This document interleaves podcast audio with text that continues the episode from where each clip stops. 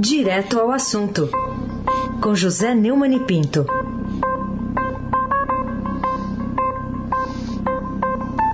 Oi, Neumann, bom dia. Bom dia, Raíssen Abac, Carolina Ercolim. Dia. Laís Gotardo, Ronaldinho Mendes, no comando do Transatlântico no Suez. Clã Bonfim, Emanuel Alice Isadora, bom dia, melhor ouvinte. O ouvinte da Eldorado 107,3 FM. E Moacir Biasi, lá no comando da técnica. Aí se abaque, o tríplice coroado, o craque. Ô Neumann, o Estadão destaque, a gente falou disso mais cedo aqui também no Jornal Eldorado, que o TSE cassou o mandato do deputado estadual do Paraná, bolsonarista Fernando Francischini, que atacou as urnas eletrônicas. E na, ontem também o TSE, apesar de livrar a chapa Bolsonaro-Moro de cassação, tentou impor limites para a próxima eleição em relação às fake news. O que, que você diz disso? Foram dois pesos e duas medidas? A decisão foi inédita. O Tribunal Superior Eleitoral decidiu caçar o mandato do deputado estadual bolsonarista Fernando Francischini, lá do PSL do Paraná por disseminação de notícias falsas contra as urnas eletrônicas. A decisão foi proferida de manhã, ontem, por seis votos a um, e decreta a ineligibilidade do parlamentar por oito anos, contados a partir de 2018, ou seja, até 2026. Mas, à tarde, à noitinha, rejeitou o pedido de cassação da chapa formada pelo presidente Jair Bolsonaro e o vice Hamilton Mourão. Assim, foram arquivadas duas ações de investigação judicial eleitoral que estavam em análise na Corte e tratavam de promoção de disparos em massa de notícias falsas e ataques a adversários na eleição de 2018, é, revelado pela é, Patrícia Campos Melo na, no UOL, na Folha, é, na eleição de 2018. O arquivamento não encerra as pendências de Bolsonaro na Justiça. Ele é investigado em outros cinco inquéritos em andamento, quatro no Supremo Tribunal Federal e um lá no TSE. O último, aberto após a live em que o presidente fez alegações falsas sobre a segurança das urnas eletrônicas e defendeu o voto impresso, pode também torná-lo inelegível. Pela decisão de ontem, se pode dizer que o TSE pune o bagrinho e livra o tubarão. As esperanças com uma mudança qualitativa da ação da Justiça Eleitoral desabaram no dia de ontem, né, com uma punição de um pequenininho e deixando o monstro à solta. Né? Essa é uma prática injusta e antidemocrática, segundo a qual quem pode mais chora menos e da qual nós temos nos queixado aqui diariamente. Né? A Carolina Ercolim, tintim por tintim.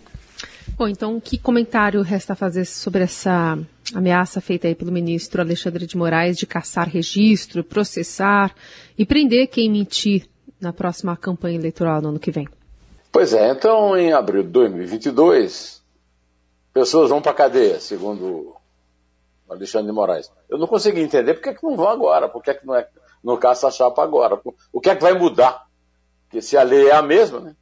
Eu lembrei que em abril de 2020, o ex-juiz da Lava Jato e ex-ministro da Justiça, Sérgio Moro, denunciou o presidente Jair Bolsonaro é, é por interferência, tentativa de interferência política na Justiça Federal, na Polícia Federal. O Augusto Aras, fazendo uh, uma coisa que ele já fez agora, ontem, uh, quando abriu uma investigação contra o Bolsonaro, preliminar, ou seja, uma coisa que não vale nada, é um tremendo do enganado, um façante esse cara, é, contra essa tentativa. E, e também contra uma denunciação caluniosa de Moro que ele inventou lá. Né? O Supremo Tribunal Federal não decidiu se o depoimento de Bolsonaro nesse processo seria presencial ou por escrito durante 19 meses. E aí o Bolsonaro foi aconselhado aí, pela única vez talvez na vida que ele ouviu um conselho bom, ele decidiu ir e o, e o, STF e a Polícia Federal ainda teve mais um adiamento porque também eh, o depoimento não foi marcado, porque o Bolsonaro disse que, que vai, mas aí já deve forçar a barra por baixo com o ministro da Justiça e com a Polícia Federal para ficar adiando isso. Né? E o processo está aí. Né? O, o, o, o, Alexandre também acatou parcialmente um pedido da, da PGR para arquivar um inquérito dos atos antidemocratas aberto no ano passado e determinou a abertura de uma nova investigação acerca da existência de uma organização criminosa que opera divulgando fake news. É, é tudo muito bonito, fake news em inglês, mas nada de prato ocorre a não ser, como sempre, prisões de bagrinhos, tubarão a solta. Ou seja, quem pode mais, chora menos.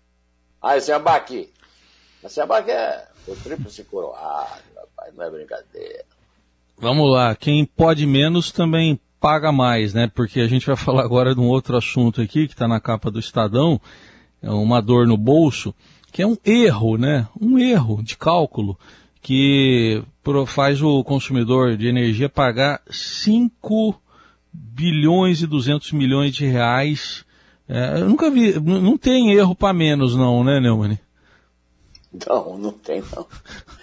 Ah, isso foi uma auditoria que foi revelada hoje no Estadão, que o consumidor pagou entre 2017 e 2020 mais, viu, mais de 5 bilhões e 200 milhões de reais em sua conta de luz por uma série de erros técnicos cometidos pelo governo e a cúpula no setor elétrico em projeções de produção de energia.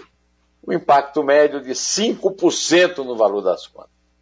O Estadão teve acesso a essa auditoria, concluída em setembro pela Controladoria Geral da União, que analisou como a falta de chuvas impacta o setor. Quer dizer, o, o, a crise hídrica, meus queridos amigos da Eldorado, é uma desculpa, é um pretexto a mais, porque na verdade o nosso grande prejuízo é essa enorme burocracia uh, privilegiada, é, pelo amor de Deus, é, é, é o fim da picada. O Brasil tem um potencial de energia limpa, inigualável no mundo com as hidrelétricas, mas o pagador de impostos banca uma gestão estatal desastrosa em nossas hidrelétricas, na transmissão da entrega da eletricidade, na, na entrega propriamente dita. E, periodicamente, vem uma crise energética que passa a ser o pretexto ideal. Urge falar essa verdade sobre mais uma lorota do capetão, sem noção, Carolina Ercolim, tintim por tintim. Bom, 2 bilhões e 300 milhões de reais foi o custo da energia não gerada por Belo Monte, também outra chamada aqui do Estadão de hoje. O que, que dizer né, desse, dessa conclusão? É, essa chamada foi extraída da mesma reportagem, uma reportagem de duas páginas, do André Borges, que, é, que é, merece ser lida com toda a atenção, né? É, e nessa reportagem, logo no começo dela, ele é, noticia também um outro erro de cálculo de respeito à programação planejada para a usina de Belo Monte na fase de motorização. A produção esperada não se confirmou e segundo a Controladoria Geral da União, foi preciso comprar essa energia de outras usinas a um custo de mais de 2 bilhões e 300 mil. Você só fala em milhões, bilhões. E ainda, ao longo da reportagem, que eu aconselho a leitura, outros 693 milhões foram pagos devido ao atraso em linhas de transmissão, do, da qual eu falei também na resposta anterior, o que fez que as usinas da, da, da Amazônia liberassem água sem produzir energia, por não ter como distribuir. É, segundo a CGI, é necessária a, a rediscussão de alocação dos recursos, especialmente aqueles relacionados a questões alheias ao risco hidrológico, de modo que não é, sejam os consumidores de energia elétrica os únicos a suportarem os efeitos. Eu quero lembrar que Belo Monte está seco, né? Belo Monte é um exemplo de uma miríade de erros praticados por gestores políticos incompetentes e comprovadamente corruptos, que sangram os recursos públicos e se reproduzem governo após governo, levados agora a extremos pelo mais incompetente e preguiçoso presidente da história da República, Raíssen Abac. Raíssen Abac é, acima de tudo, o craque. É por isso que ele é, é. tríplice coroado. Tá bom. Vamos falar de um outro assunto agora que é um, um, drama social também e da saúde pública aqui do Brasil. O Estadão está revelando hoje um estudo da Sociedade Brasileira de Pediatria, que aponta que aqui no Brasil 44,6% das mortes de crianças seriam evitáveis. O que, que, você diz sobre isso, Neumann? Eu não sei como é, como é possível a gente comentar isso aí sem chorar, né? É. Rapaz, 44,6% das mortes de crianças de 0 a 6 anos no Brasil são causadas por complicações perinatais, pouco antes ou depois do parto, ou doenças respiratórias, respiratórias infecciosas e parasitárias, de acordo com um estudo é, da Sociedade Brasileira de Pediatria.